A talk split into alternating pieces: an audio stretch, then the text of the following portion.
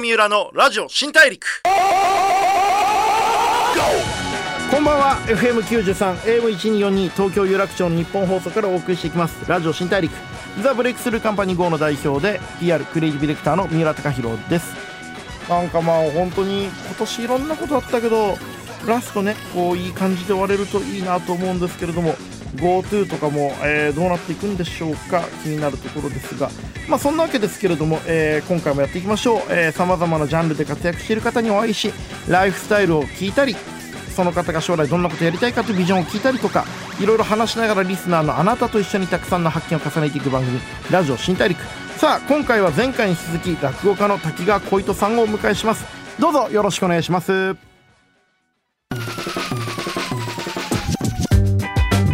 ブレイクスルー Here 郷三浦のラジオ新大陸。ブレイクスルー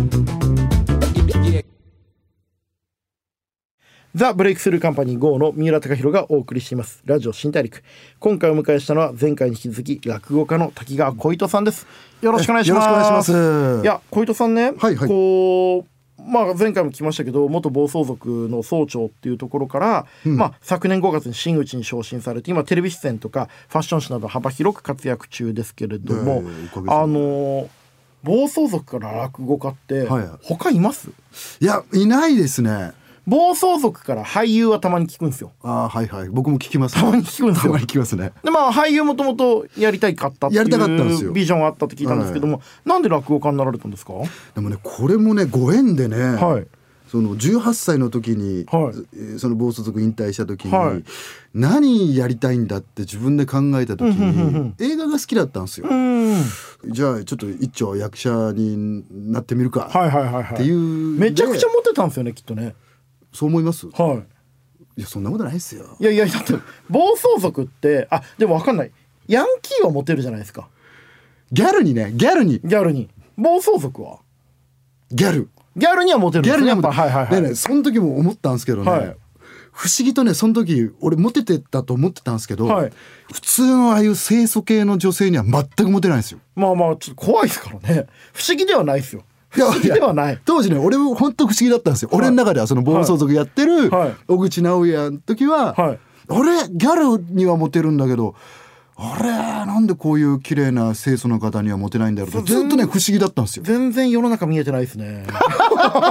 当時ね少年 A の時はね。はいはいはいはいはいはいそれは不思議でした。怖いからね向こうからしたら。現実世界の人じゃないからそれは。えでもまあイケメンだしまあギャルにはモテたんですよね。ギャルにはねそういう派手めな女の子にはモテてましたけどそれはそれでね名古屋なんてねまあ8割くらいギャルですしねまあ十分だと思うんですけど。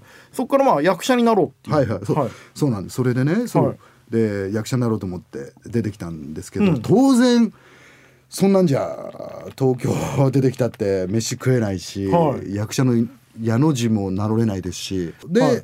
これじゃダメだと思ったんで、はい。アルバイトして、はいで赤レンガっていう新宿のレストランだったんですよ、はい。そこに、えーお願いしたのが。はい。でそのオーナーさんが、はい。昔ナビプロからラブっていうね、えグループサウンズでイカルスの星っていうん。のでデデビューしてる方で、もうもう66かな7かな、の人でね、でその人がオーナーさんだったんですよ。はいで面接その人がやってくれて、はい。まあ、穂高さんっていうんですけどね、はい。えーしていただいた時に「はい。お前何になりてんだ?」って言われて「はい。いや役者になりたいんです」っつったら「うん。まあ、そうか、じゃあ明日から俺のとこ来い」っていう話、あのはい。お声かけいただいて、はい。ありがとうございます」って言うんで、えー次の日から赤レンガではい。働かせていただいたんですよ。はい。元スペクター総長がそうそう。のバイトでまあ下っ端としてね。そうそう。はいはいはい。で働いてそれって気持ちすぐ切り替えれるんですか、お前なんで俺がお前の下につかなきゃなんねえんだよみたいな気持ちになんないんですか？めちゃくちゃそんな気持ちでしたよ。最初は。はいはいはいはい。もう料理長とかになんとかくんくん付けしてたからね、はいはいすごいですね。で「くん」って言うと「はい。バーロ」ってそこで怒られて「はい。アホかお前」はい。つって先輩とかにはな、は普通の一般社会はさん付けだ」って言われてそうですね。そこで俺初めてさんつけるんだっていうのを教えてもらって、そこでなんかこう怠慢張ったらボコボコにできんのになとか思わないんですか？さすがに。やっぱ包丁とか持ってたから。ここで喧嘩ったらやべえな礼儀じゃなくて相手の方に血のりがあるなっていう。そうそうそうそう。面白いですね。はいはいはい。はい。でまあさ「分かりました」っつって、はい。はい。まあ教えてもらって筋は通ってるんで「はい。分かりました」っつって、はい。あやっぱ3なんだと思って、まあまあ僕もちょっと改心したいっていうちょっとしたはいはいはい気持ちがありましたから別のねルートもね選んでみたいっていうね。そうそう、はい。であ3なんだっていうのを教わって、でオーナーさんがそうこうしてるうちに、えーここで当時春風亭李昇さんが落語会をやってるってはい。おっしゃってくれたんですよ。はい。で落語知ってるかって言われて「はい。いや知らないです」っつって。で穂高さんが「バカ野郎」っつってはい。お前な役者になりたかったら落語ぐらい知っとけ」っつって。はいはいはいで料理長とかにもまあこいつは、えーコックになるためにうん。ここにいるわけじゃねえから、はいはいはい。役者になるためにここにいるんだ、はいはい。李翔さん来たら、い。こいつ休ませるからいいな。はいはいはい。はい。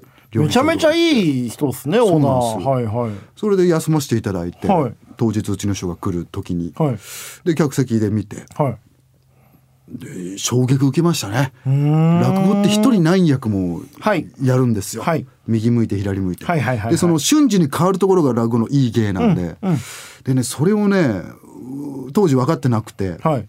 まあ純粋にうちの師匠の見て何役もやれて、かつ役者ってどんだけ主演張れても、はい。舞台から引っ込む時間ってあるじゃないですか、はい。スポットライトから開ける時間って、はい。はいでも落語って、ん。オール20分スポットライト浴び続けてはいるんですよね、全部一人で演出家兼主演俳優であり助演俳優でありですもんね。そうなんですよ、でそれがね、18歳の僕にひしひしと感じてて、でうわ一人何役もやれてすげえなっていうので衝撃を受けたんですよ、うちの師匠の芝浜かな？当時、それを聞いて、すげえなと思ってで落語会終わって、はい。そのお店で打ち上げだったんですよ、はいでその打ち上げの時に、はい。うちの師匠に弟子にしてください。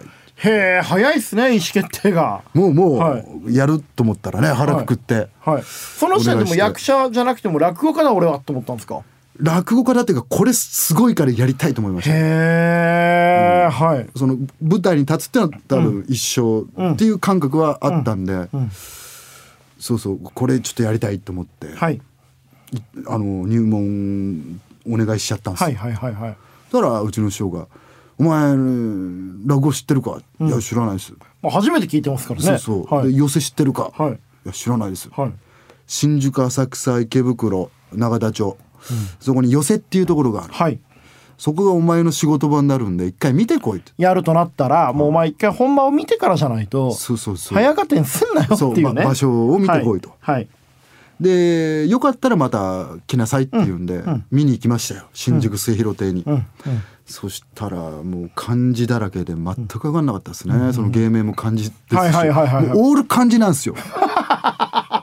まああの滝川小糸っていうのも漢字ですしそうそうそう。芝浜とかそう。タイトルも全部漢字だし。です、はい、まあまあよく考えたら普通に伝統芸能ですからね、まあそうですね、はい、日本の、はい。でもまあ僕はほらあの何役もやれるからってはいはい。いうので、落語っていうよりはもうその師匠の表現に惹かれたんですそうもんね。そうそうそう。はい、そうなんで蓋開けたらねそういう古典の漢字ばっかなところですし、はい。はい。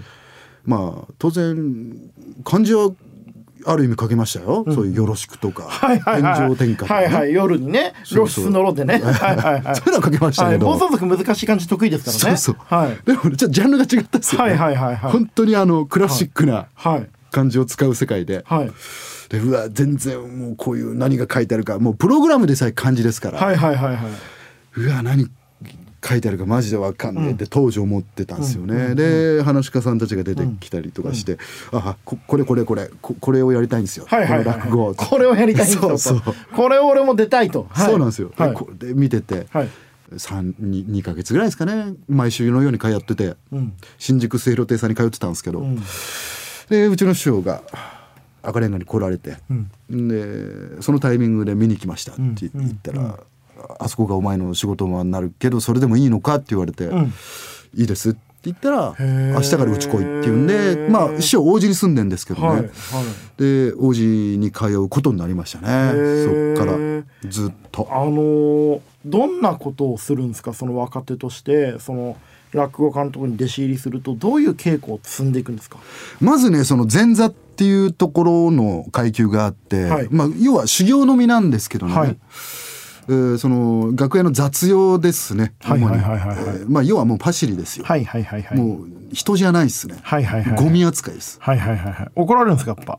まあまあ当然怒られますよ、はいはいはいはい。師匠のそう気分で八つ当たりとかもされますしうんうんうんうんそれをどうこうね、あの気遣いでこう返していくかっていうのもそれも修行の一環でそういう時期があるんですけどね。はいはいはいはいでまずそこの楽屋に行くには自分で着物を一人で着なきゃうん。当然いけなくて、誰も手伝ってくれませんからね、はい。その楽屋の時には。はい。でまずうちの師匠の家で、えー着物を一人で、えー着れれるようにっていうところからスタートですね。でそれと同時にまあ、歌舞伎界でも相撲の世界でもそうですけど、一番太鼓二番太鼓中入り太鼓追い出し太鼓っていう太鼓があるんですけどね、うんうんは会場前に叩く開演5分前にはいはいはいはいはい。二番太鼓を叩く。え休憩の時には中入り太鼓、で追い出しっていうのはお客さんがいなくなった時に叩く太鼓。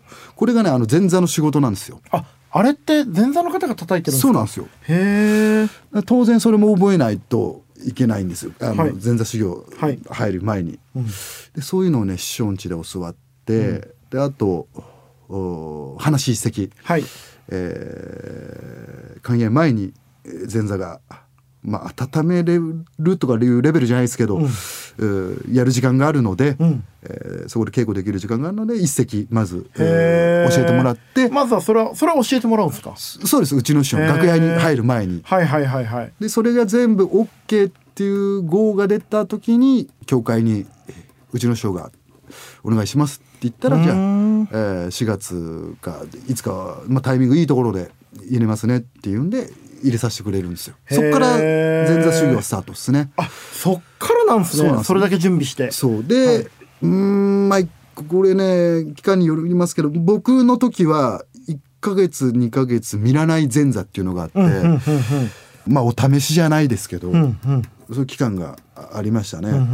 でその期間中にまず楽屋に入ると師匠たち兄弟子、はい。えー先輩たちに挨拶しなきゃい。けないんですけど、はい。はいえー李師匠のところに入りました。小糸です、えー今日からよろしくお願いします、はいっていうのをはい。はいはいもう一人一人にはい。挨拶があって、はいそれが終わったらそういう前座の雑用仕事をやらせてもらえるんですけどね、ねそうそう。そこからもうスタートです。へえでも本当に名古屋のスペクター50人のボスだった人がまあその李翔さんの門下の中で一番下っ端になってやっぱギャップありますよね。ギャップね、うん。うんは俺が思いましたけど。やっぱ苦労しました。まあ苦労というかまあ師匠のその要は落語やれるにはここを通らなきゃいけないんだって腹くくって。はいはいはいはいやりましたね。この切り替えが遅いとやっぱうまくいかないですよね。と思いますけどね。そのなんなんていうかな。鼻を折られるじゃないですけど、はい。まずその生意気な気持ちをリセットするのがすごいね。大変でしたね。僕も実はあのー高校の時柔道部で東京都の代表だったんですよ。えーで結構強かったんですけどね。はいはい。で大学でも柔道をちょっとやってまあその後なんか大学の時は本だ書いたりとかしたんですけどで会社入るじゃないですか、はい。でそうするとめちゃくちゃ僕最初クリエイターになりたかったんですけど、はい。最初マーケティングっていうかちょっと地味な方にうん。移動配属されまして、なのでちょっとこう先輩方をちょっと舐めてたところがあって、うん。なんだこいつらみたいに正直思ってたんですよ。うんうん。でその人たちも今すごい仲良くていい先輩方なんですけどだから僕やっぱ生意気でこう調子に乗ってるのが分かってたんで、ん叩き潰してやろうっていう態度を取られて、うん。これ何やってもめちゃくちゃ怒られ続けてて。はいはいはい。で僕柔道やってたから強いっていうことに自信があったんで、うん。こいつ街で肩ぶつかったらめちゃくちゃペコペコしてくるんだろう。なんでこいつ俺の前でこんな上から物言ってんだこの野郎ってずっと思ってましたもん 正直。うん。あそういう時期ありますよ、ね、ありますよね。あるある。でもこれがあるとダメなんですよね。そうダメなんですよ。確かにダメなんですよこれ。そう。まずそれをねリセットさせないと始まらないんですよね。っていうのがでも分かんないんですよね最初はね。最初はねそのはってなってますから、はい。なんで俺がやんなきゃいけないんだよって、ハゲそうなぐらい自分にストレスがかかりますから。そうですよね、うん。自分でどこであ俺もう切り替えていこうって思いました？でも僕は本当心底うちの師匠の落語を見た見てやりたいって思ってからですかね、うん。そこからうん。その生意気というか、自分が昔過去にやってきたそういう誇りじゃないですけど、これがあったらダメなんだなっていうのを気づいて強引にリセットしましたかね。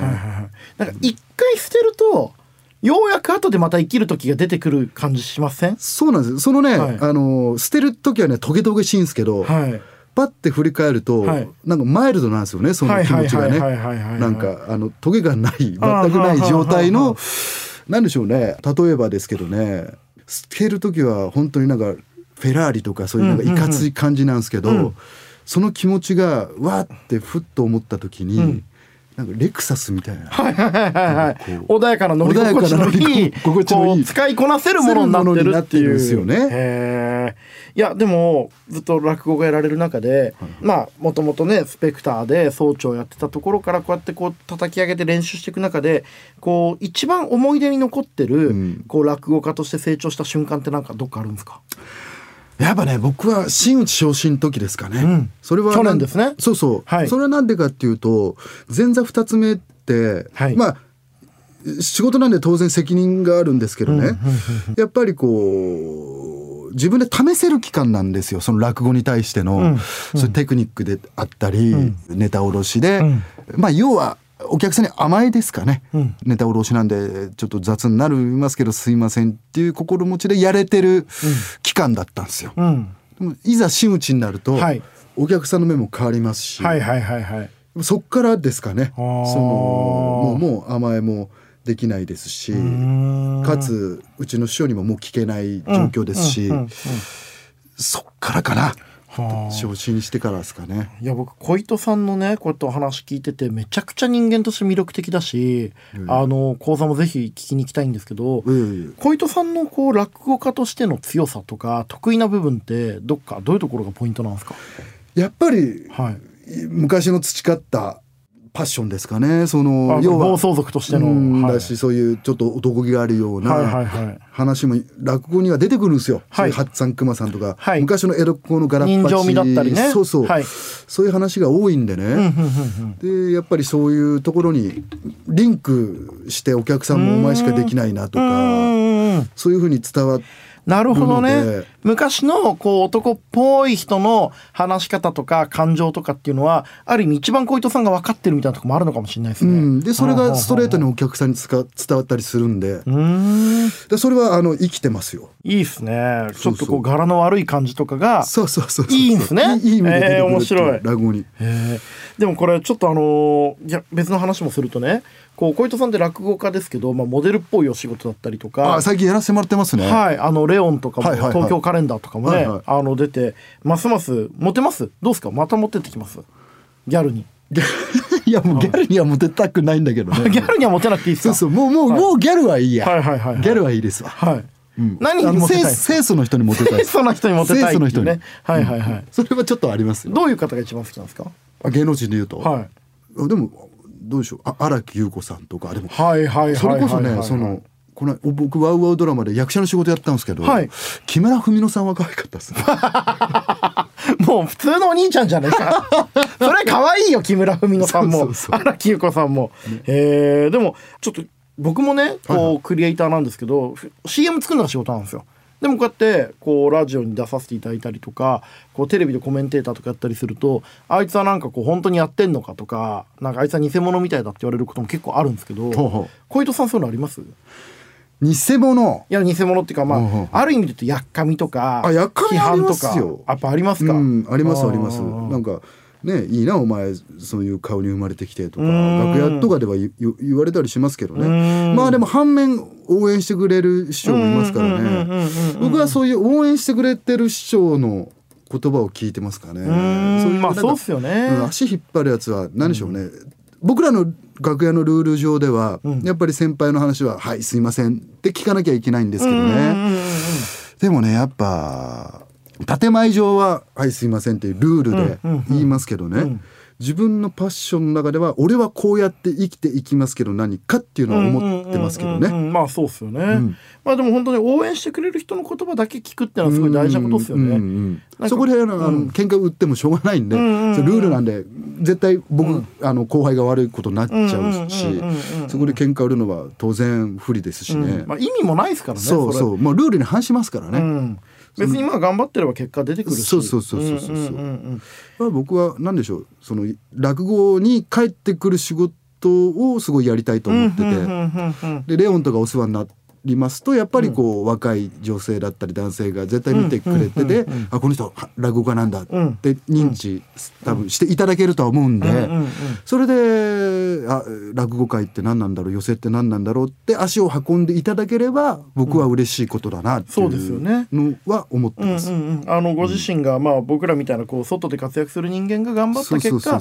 本流にね外からお客さんをね連れて帰ってくるみたいなね。そうそうそうそう。遠洋漁業みたいなね。そうそうそうそう。それが目的ですからね。はいはいはい、でもあの役者になりたかったってもともとの気持ちがね、うんうんはい。落語家やったことで結果として役者になれたっていうのはそうそう仕事をやれるからね、はい。すごい嬉しいっすよ。あー。えここでこうつながるんだと思いましたもうんん面白いっすね。落語から役者につながるんだとはいはいはい。思って、でも今まあモデルとか役者さんとかいろいろやられてますけど今後小糸さんやっていきたいことってどんなところにあるんですか？でももう変わらないっすよ。やっぱ落語もちろんですし、はい。かつそうやってラモデルだったり、はい。えー役者のテレビドラマにお声かけいただけるのならば、もう当然やっていきたいっすよ。いろいろ幅広げていきたいし、うん、行きたいですし。そういう仕事も楽しいですからね、でかつ楽しいプラスアルファ落語に絶対プラスで帰ってきますからね、やっぱりこういろんな経験積むことがお話の幅にもなっていくっ絶対広がるとは僕は信じてますから、実際こう落語家としてはどんなこう落語家っていろんなジャンルがあると思うんですけどどういうタイプがあるんですか？いやまずオーソドックスに皆さんが思ってる通り、えー面白い師匠ですよね、まあはい。ザッツ滑稽話ですけど、それを得意とされる師匠たちを多分皆さんイメージはしてると思いますが、まあそれによってねまあこ滑稽話っていうのがあって、ん。でまあ人情話もあって、通夜話っていうのもあるんですよ。でまあ怪談話、まあ大体この4つなんですけど。うん。まあ皆様方がイメージしてるのは滑稽話はい。でしょうね。はいはいはい。だからねそれが面白くないと落語家じゃないじゃんっていうのが本当は違くて、ああそうでもないんですね、うん、そうだ江戸時代とかって、ん。その怪談話が得意な師匠とかもいましたし、要はもう大衆芸能でしたからね。うんそのいろんなジャンルがああってコメディが得意な人もいればホラーが得意な人もいてそうそうそうコメディが取れないからってホラー映画の監督は映画監督じゃないなんて言わないですもんね。そうそうそうそう、うんだからいろんなジャンルがあるんですよ。うん。滝川さんは今あごめんなさい。あ小糸さんは今後どういうこう落語家になっていきたいんですか？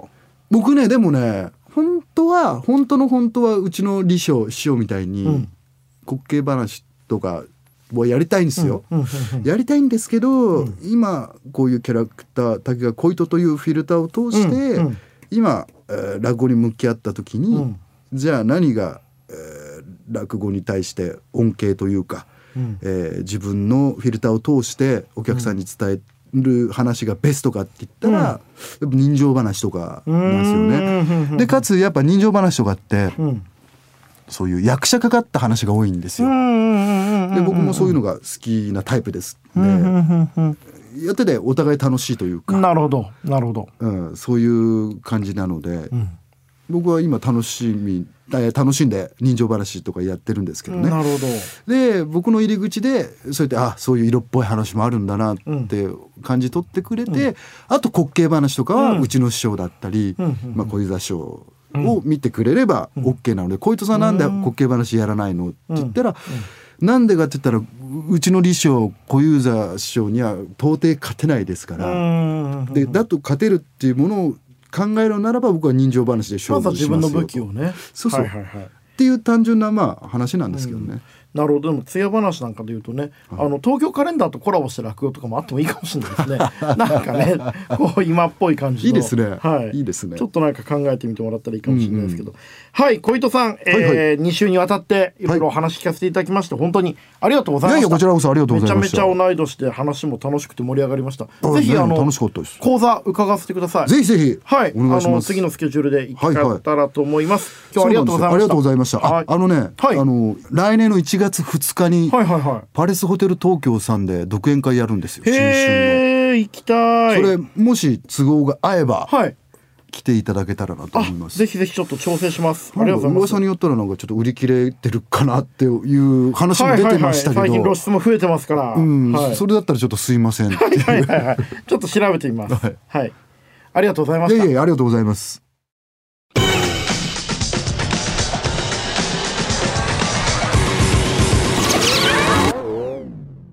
郷三浦のラジオ新大陸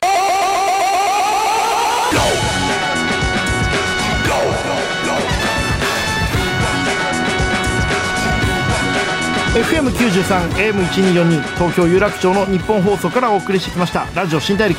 落語家の滝川小糸さんをお迎えしてお話を伺ってきました。いかがだったでしょうか。いやなんかこう 暴走族のてっぺん取ったところから落語家のまたゼロからやり直すって話がすごい面白くてなんかそのそんな簡単じゃないんだけどこう前に培ったプライドをねこう一回捨ててしまうと後でその時のプライドとか経験が生きてくるっていう、まあ、乗り捨てる時はフェラーリだったけど後で迎えに来るとレクサスになってるっていう話がなんかこうリアルで面白くて暴走族っぽくてよかったなっていうふうに思いました。小糸さんのね独演会もありますし他の仕事での活躍もこれからどんどん増えていくと思うんですごく楽しみにしていきたいと思います。